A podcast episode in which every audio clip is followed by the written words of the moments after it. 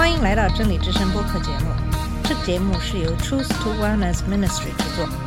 在这个节目里，我们要从一个不一样的角度向你介绍圣经和基督，带你走进一个属灵的世界。我们的节目在每个星期二和星期五更新，欢迎你的收听和关注。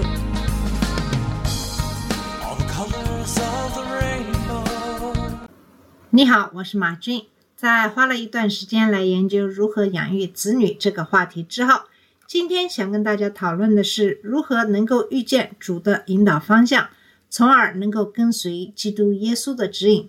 对很多人来说，遇见主的引导方向并不容易，未来对我们来说仍然是一个未知数。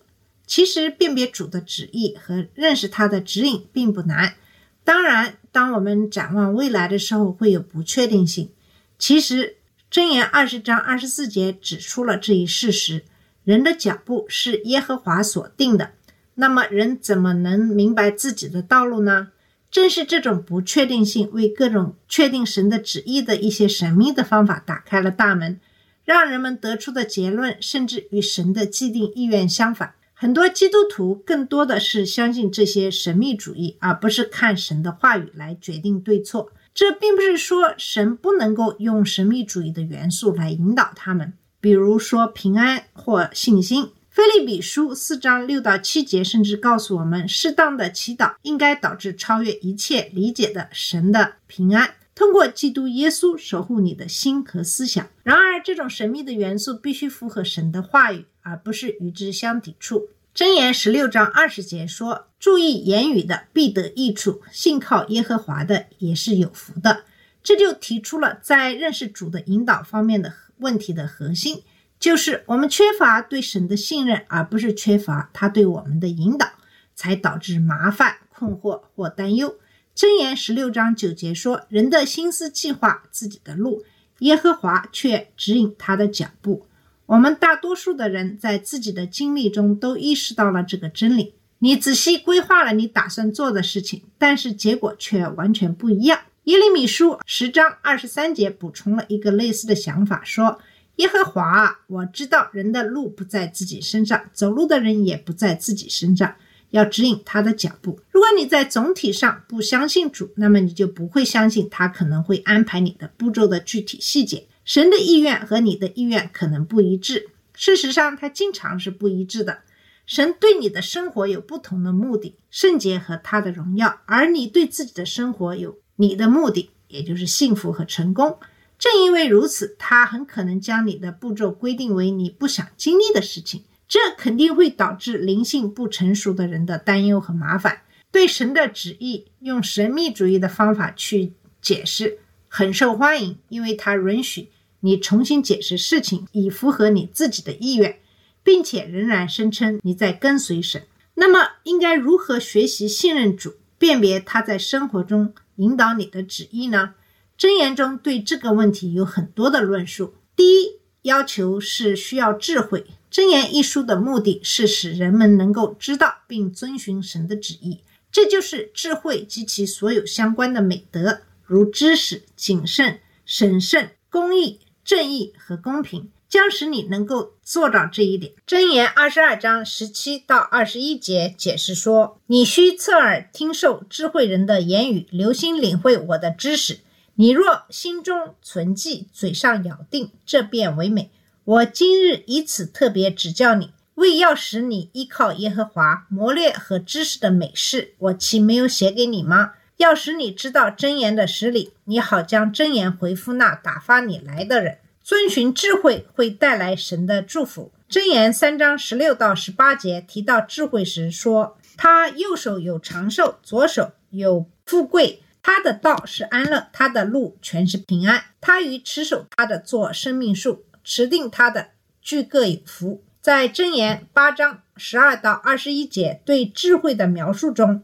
他宣称：“我智慧以灵明为居所，又寻得知识和谋略。敬畏耶和华，在乎恨恶邪恶。那骄傲、狂妄并恶道以及乖谬的口，都为我所恨恶。我有谋略和真知识，我乃聪明，我有能力。帝王借我做国位，君王借我定公平。王子和首领，世上一切的审判官都是借我掌权。爱我的，我也爱他；恳切寻求我的，必寻得见。丰富尊荣在我，很久的财并公益也在我。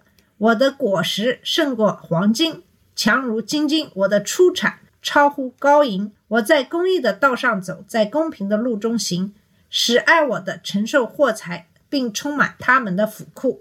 这就是智慧所获得的祝福和主的恩惠。难怪箴言四章五到九节恳求你得着智慧，爱他，珍惜他，拥抱他，因为他会守护你，使你升高，高举你，尊敬你。那么智慧带来的另一个祝福是他的保护。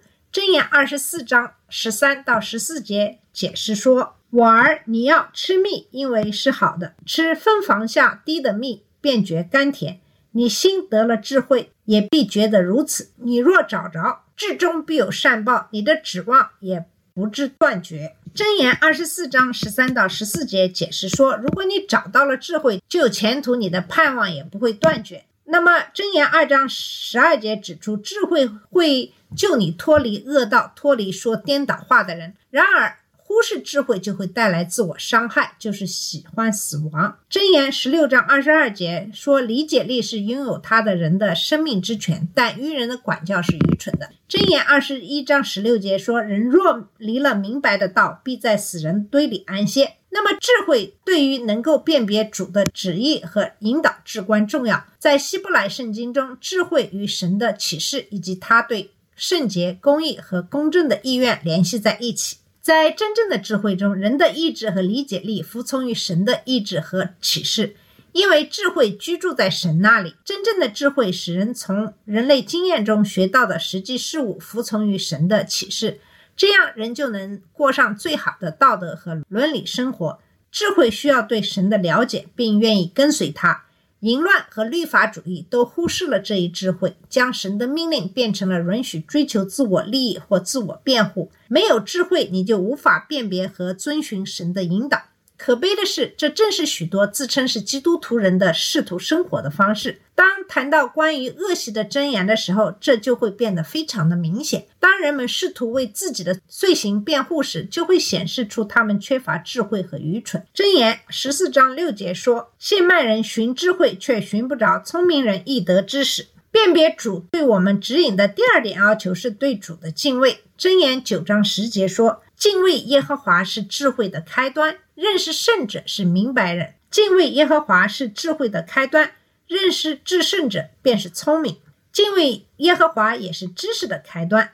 箴言二章五到六节也将敬畏主和智慧之间的关系联系在一起。其中，勤于寻找智慧的结果是能够看出对主的敬畏，发现神的知识，因为耶和华赐下智慧，从他口中得到知识和明白。如果你想认识耶和华，辨别他的旨意和领导，那么你必须从敬畏主和勤奋的寻求真正的智慧开始。愚人鄙视这种智慧和教导，由于这种憎恶，他们不选择对主的敬畏。对耶和华的敬畏会带来多重的祝福。敬畏耶和华得生命，是生命的泉源，并延长生命，使人可以避开死亡的罗网，使人可以满足的睡觉，不被邪恶所动。箴言二十二章四节补充说：“谦卑和敬畏耶和华的赏赐是财富、尊贵和生命。”箴言十四章二十六节指出，敬畏耶和华有坚固的信心，他的儿女必得庇护。箴言十六章六节指出，因敬畏耶和华就能远离罪恶。那么，对主的敬畏是什么意思呢？这个敬畏有两个组成部分，一个就是一个害怕。希伯来书十二章二十九节说神是烈火，然后在十章三十一节补充说，落在永生神的手中是一件可怕的事。所有不义的人心中都应该对主有适当的恐惧，这就是每个人开始时的状态，因为他们站在圣洁、公义、公正的创造者面前被定罪了。他们不仅在不义中错过了遵守他完美的旨意，他们还违背了他的律法，反抗他的统治，让不义引导他们的心走邪恶的道路。除非有某种干预，否则他们将根据自己的行为受到神的审判，这将使他们陷入永恒的地狱。对这一可怕命运的恐惧，应该使不义的人努力寻找一种方法来与神和解，得到他的宽恕，并避免下地狱。这种恐惧成为寻求真正智慧的强大动力。神已经提供了一个在他面前成为艺人的方法，主自己已经代表了人进行了干预，支付了赎罪祭的代价，并给予那些代表他们接受这一付款的人以宽恕。神仍然是公正的，因为他律法的惩罚得到了满足，他也是仁慈和有恩惠的，因为他已经亲自支付了代价。在希伯来经文中，一人期待着神对这一牺牲的承诺得以完成。在希腊经文中，我们发现耶稣就是那个牺牲。所有那些对主耶稣基督的人格和工作有信心的人，都被神称为公义，这是神的恩典，所以不再对神的存在感到恐惧。相反，我们渴望着他。对主的敬畏有了第二个组成部分，那就是敬畏。这就是对作为我们创造者和救主的主应有的尊重。神成为我们的父亲，因为他收养了我们作为他的孩子。这种敬畏也是我们在他面前谦卑的标志，而谦卑是学习、成熟和辨别神的领导所必须的。那么，辨别主对我们的指引的第三个要求就是谦卑。箴言中有不少关于谦卑的祝福和骄傲的危险的经文。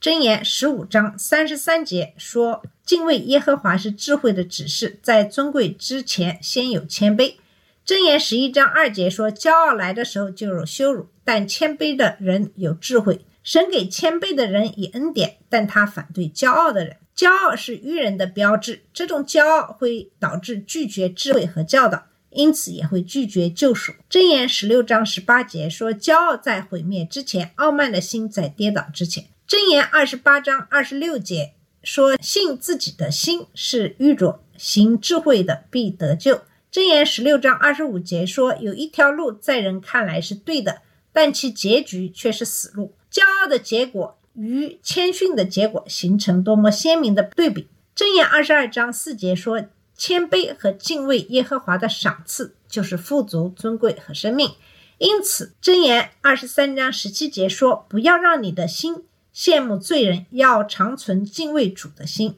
那么，辨别主对我们的指引的第四个要求就是公义。为了认识主的引导，另一个需要的特征是公义。这里有几个原因。首先，箴言十五章二十九节说：“耶和华远离恶人，但听从义人的祷告。”这句话在政治上并不正确，但却是圣经的真理，因为它与以赛亚书一章十五节、诗篇六十六章十八节、约翰福音九章三十一节和雅各书四章三。节中所说的相吻合。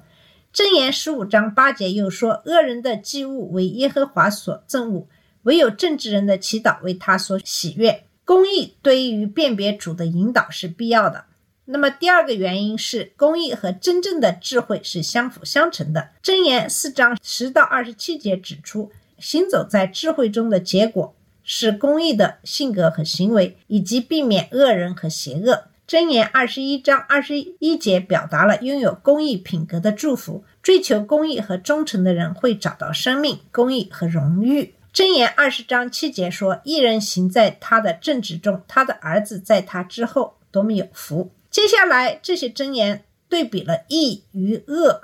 箴言十九章十六节说：“遵守诫命的人保全自己的灵魂，但行为不慎的人必死。”箴言十二章二十六节说：“一人是邻舍的向导，唯有恶人的路把他们引入歧途。”箴言十四章二十二节说：“谋恶的岂非走入迷途吗？谋善的必得慈爱和诚实。”如果你不追求公义，那么你就不能认识到神的引导，因为你正走在另一个方向。幸运的是，耶稣在马太福音第五章第六节中承诺。那些饥渴慕义的人有福了，因为他们必得饱足。辨别主对我们指引的第五个要求是向父母学习，学习神和他的旨意，从父母开始。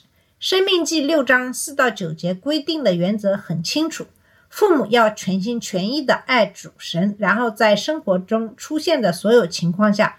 勤奋地教导子女认识神和他的命令。箴言也强调，父母要教导子女，使他们成为有智慧的人。这个智慧是指能够将从人类经验中学到的所有实际事物与神的启示相联系，以便人能够尽可能地过上最好的道德和伦理生活。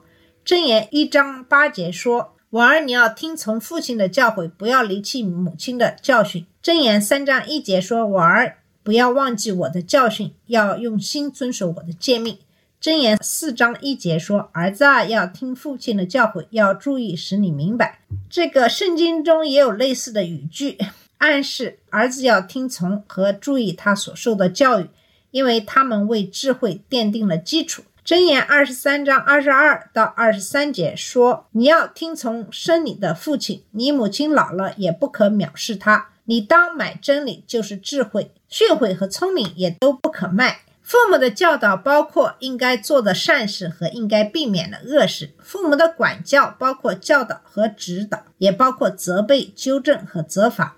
箴言十三章一节说：“智慧之子听父亲的教诲，谢曼人不听责备。”箴言十五章第五节说：“愚妄人藐视父亲的管教，领受责备的得着见识。”辨别主对我们指引的第六个要求是通过观察来学习。那些有智慧的人注意并从周围的事物中学习。父母要教给孩子神的命令和他们的应用，但个人也要从神的话语中自己学习。箴言十六章二十节说：“谨守训言的必得好处，依靠耶和华的变为有福。”箴言十三章十三节说：“藐视训言的自取灭亡，敬畏诫命的必得善报。”箴言十九章十六节说。尽守诫命的保全生命，轻忽己路的必致死亡。箴言本身列出了许多神认可并希望人具有的美德，如圣洁、谦逊、诚实、正直、仁慈、善良和怜悯。箴言也列出了神所憎恶的恶习，像箴言六章十六到十九节说：“耶和华所憎恶的有六样，连他心所憎恶的共有七样，就是高傲的眼、撒谎的舌、流无辜人血的手。”图谋恶计的心，飞跑行恶的脚，图谎言的假见证，并兄弟中布散纷争的人。通过仔细观察整个圣经中的这些美德和恶习，你将会有一个坚实的基础，清楚的知道神的旨意，了解他在你生命中的领导。通过观察你周围的人，你也会学到很多东西。箴言二十一章。十一节说：懈慢的人受刑罚，愚蒙的人就得智慧；智慧人受训诲，便得知识。箴言二十二章第三节说：通达人见祸藏躲，愚蒙人前往受害。箴言二十四章三十到三十四节考虑到迟钝的人说：我经过懒惰人的田地，无知人的葡萄园，荆棘长满了地皮，吃草遮盖了田面，石墙也坍塌了。我看见就留心思想，我看着就领了教训，在睡片时打盹片时，抱着手躺卧片时，你的贫穷就必如强盗速来，你的缺乏仿佛拿兵器的人来到。那么，通过观察大自然，也可以学到一些教训。箴言六章六到八节说：“懒惰人呐，你去查看蚂蚁的动作，就可得智慧。”蚂蚁没有元帅，没有长官，没有君王，尚且在夏天预备食物，在收割时聚敛粮食。以上就是关于通过观察学习来辨别主对我们指引的在箴言中的一些经文。那么，辨别主对我们指引的第七个要求是请教别人。在辨别主的引导方面，有两个主要的困难：第一，是我们自己的无知。圣经可能清楚地列出了我们要走的路。但我们可能不知道神对此事的启示是什么。第二是我们自己对自私和罪恶的倾向。为了证明得到你想要的东西和按照你的方式做事是合理的，扭曲圣经并不难。由于这些原因，获得金钱的建议至关重要，必须是金钱的建议。诗篇一章警告说，从不清廉的人那里获得一些。教训是危险的。箴言十四章七节警告说：“到愚愚昧人面前，不见他嘴中有知识。”那么我们在请教别人的时候，我们首先要请教的是神。箴言十九章二十一节中说：“人心多有计谋，唯有耶和华的筹算才能立定。”箴言二十一章三十节说：“没有人能以智慧、聪明、谋略抵挡耶和华。”这当然会让我们回到圣经和祈祷中。令人惊讶的是，有多少人声称他们在遵循神的旨意，尽管他们并没有对此进行祷告。而且他们所做的事情与神的话语相悖。他们没有遵循主的建议，他没有遵循主的领导。智慧的人寻求从别人身上学习。箴言一章五节说：“使智慧人听见，增长学问；使聪明人得着智谋。”箴言九章九节说：“教导智慧人，他就越发有智慧；只是艺人，他就增长学问。”智者也认识到他们自己的知识和理解力是有限的，所以他们向别人寻求建议。箴言十二章十五节说：“欲望人所行的，在自己眼中看为正直；为智慧人肯听人的劝教。”箴言十九章二十节说：“你要听劝教，受训诲，使你终究有智慧。”他们明白成功与失败的区别在于明智的建议。那么，在箴言十五章二十二节说：“不先商议，所谋无效；谋事众多，所谋乃成。”箴言十一章十四节说：“无智谋，民就败落；谋事多，人便安居。”智者对顾问的来源很谨慎。那么，在箴言十二章二十六节说：“一人引导他的邻舍，恶人的道叫人失迷。”箴言十三章二十节说：“与智慧人同行的必得智慧，和愚昧人作伴的必受亏损。”虽然朋友的建议可以是甜蜜的，但当有一些争论时，金钱的建议也许是最有益的。箴言二十七章十七节说：“铁磨铁，磨出刃来；朋友相感也是如此。”这带来了请教别人的另一个方面，这对于能够遵循神的指引是必要的，也就是你必须接受管教、责备和纠正，因为他们是理解的来源。箴言十五章三十二节说。弃绝管教的轻看自己的生命，听从责备的却得智慧。箴言十二章一节说：“喜爱管教的，就是喜爱知识；恨恶责备的，却是畜类。”这需要从生命的早期开始。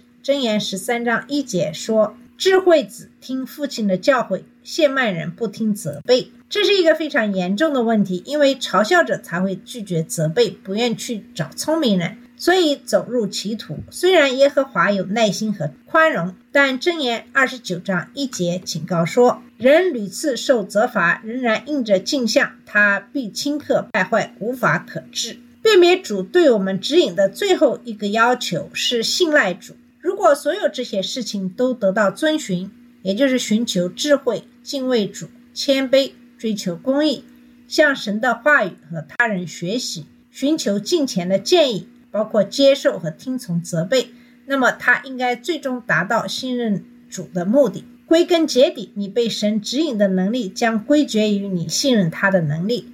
箴言三章五到八节可能是关于这个问题最好的经文之一。你要专心仰赖耶和华，不可依靠自己的聪明，在你一切所行的事上都要认定他，他必指引你的路。不要自以为有智慧，要敬畏耶和华，远离恶事，这便医治你的肚脐，滋润你的白骨。信任主意味着积极与神同行，谦卑的在他面前做正确的事，把结局交给他，这是接受他的祝福的手段。但要明白，神的祝福并不意味着你的生活轻松，神的目标和你的目标是不同的。只有当你的目标和愿望与主的目标和愿望一致时，你的道路才会变得笔直，你心中的愿望才会得到满足。人们通常的目标是幸福、成功、生活轻松、名利或权利。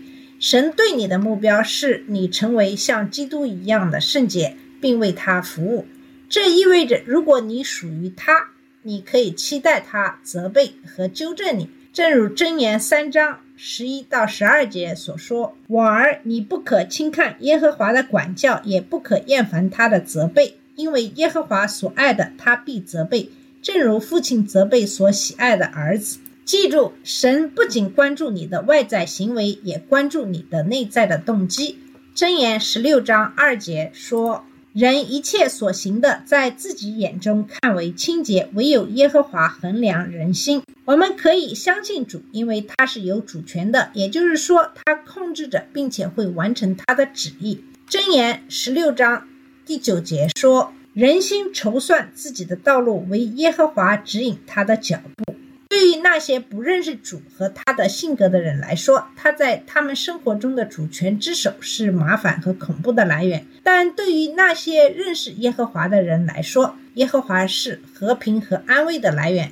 区别在于对主的敬畏是什么样的。恐惧是因为他是圣洁公正的创造者，他将进行审判；还是敬畏，因为他也是我们的父亲。在对主耶稣基督的人和工作的信仰基础上，通过他的恩典救赎和宽恕了我们。那么，它是一个坚固的塔，一人可以跑进去并获得安全。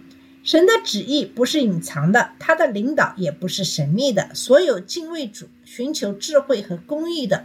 谦卑的人都可以自由地得到它。主通过他的精神，通过教师、顾问和他的旨意来揭示他的意志和领导，但主要是通过他的话语来做到。那么，箴言十六章二十节指出：谨守训言的必得好处，依靠耶和华的变为有福。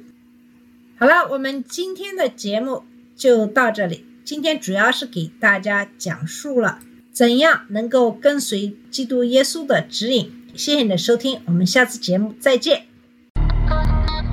这里是真理之声播客节目，真理之声是 Truth to Wellness Ministry 旗下的一个节目，由 Truth to Wellness Ministry 制作和播出。如果你有什么想跟我们分享，请给我们发电子邮件，我们的邮箱地址是 truth to wellness at gmail dot com。你也可以直接去我们的网站 www dot truth to wellness dot com 浏览更多的信息。下次节目再见。All the colors of the rain